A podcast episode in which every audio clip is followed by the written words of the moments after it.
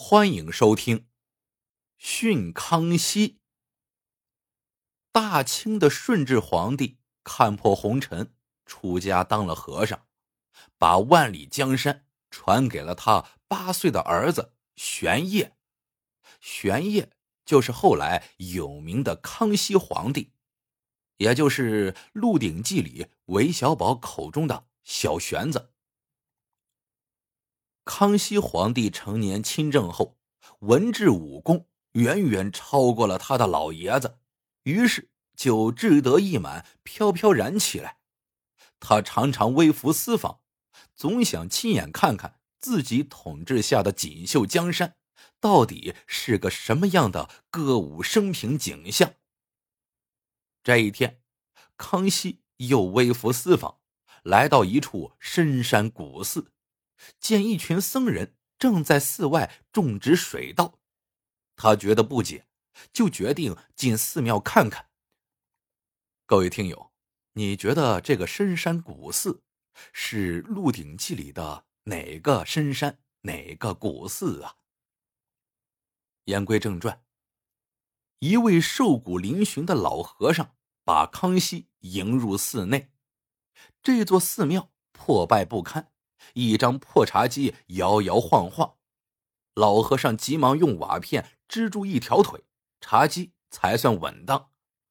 康熙用手晃了晃茶几，见稳当了，满意的说：“这才像人们常说的，康熙王坐江山，稳稳当当。”老和尚为康熙斟上茶后，长叹一声，慢慢吞吞的回敬道。哎，我也听人们常说，顺治爷定天下，战战兢兢。康熙见老和尚才思敏捷，想必是世外高人，于是他就想听听老和尚对康熙盛世的褒奖颂扬。奇怪的是，康熙一问起老和尚对时事的看法。老和尚就不停的摇头，一副不知有汉、无论魏晋的神态。接下来就是一通“万民苦，众生苦，苦海无边”之类的悲悯之言。康熙感到很扫兴，再加上看到庙宇破破烂烂，他一时怒气冲冲，斥责老和尚不理佛事，丢下黄卷青灯，不务正业的在北方。种植什么水稻？说着说着，他厉声问道：“你身披袈裟，到底做的是什么和尚？简直是大煞盛世风景！”老和尚见康熙发怒，不由微微一笑，不温不火的说：“哎，我或许就是个八叉和尚吧。”听到八叉和尚，康熙禁不住笑出声来。康熙知道，在本地方言里，八叉是个贬义词，老百姓对受到指责、责怪叫做吃八叉。康熙就想捉弄一下眼前这个性情宽厚的老和尚。康熙稳稳神，说：“你这古寺太旧太破了。”今天我出一上联，如果你能对出下联，我将捐资重修你这寺庙。老和尚一躬到底：“阿弥陀佛，施主功德无量，悉听尊便。”康熙略一思忖，想起人们常颂扬自己的话，便随口朗声念道。万岁爷，爷万岁！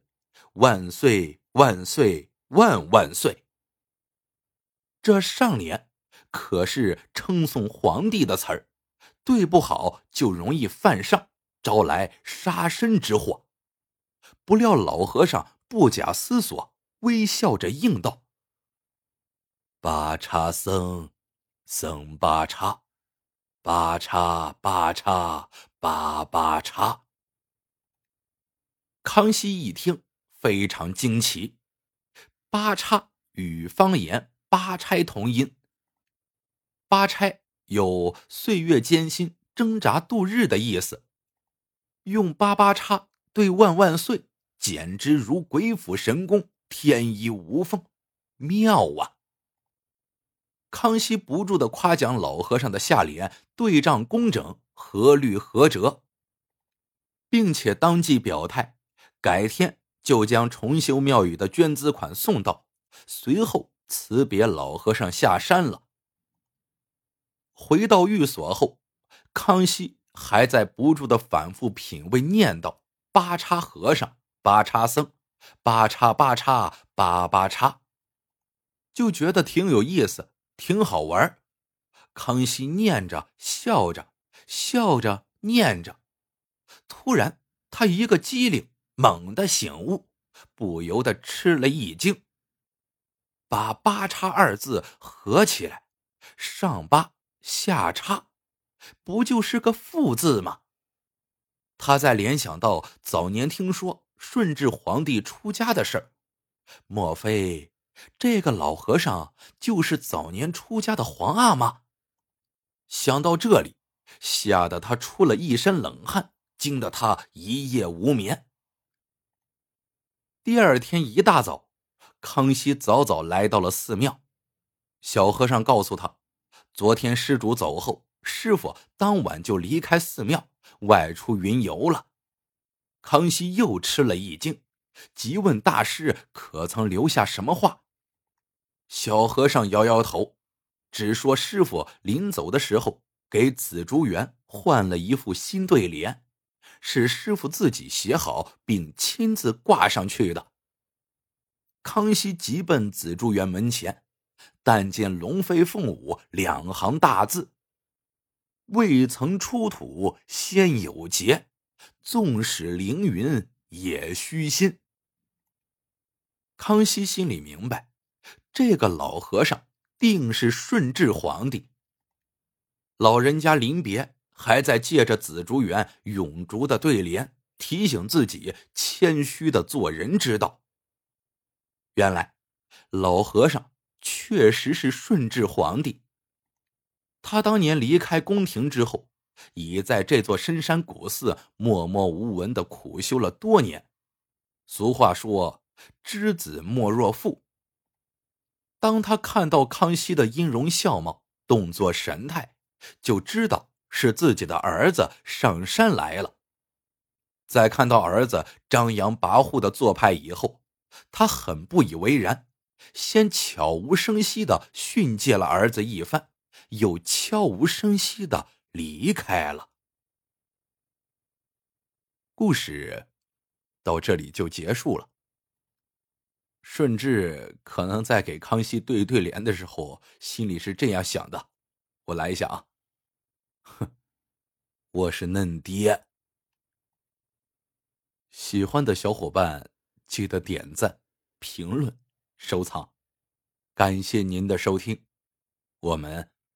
下个故事见。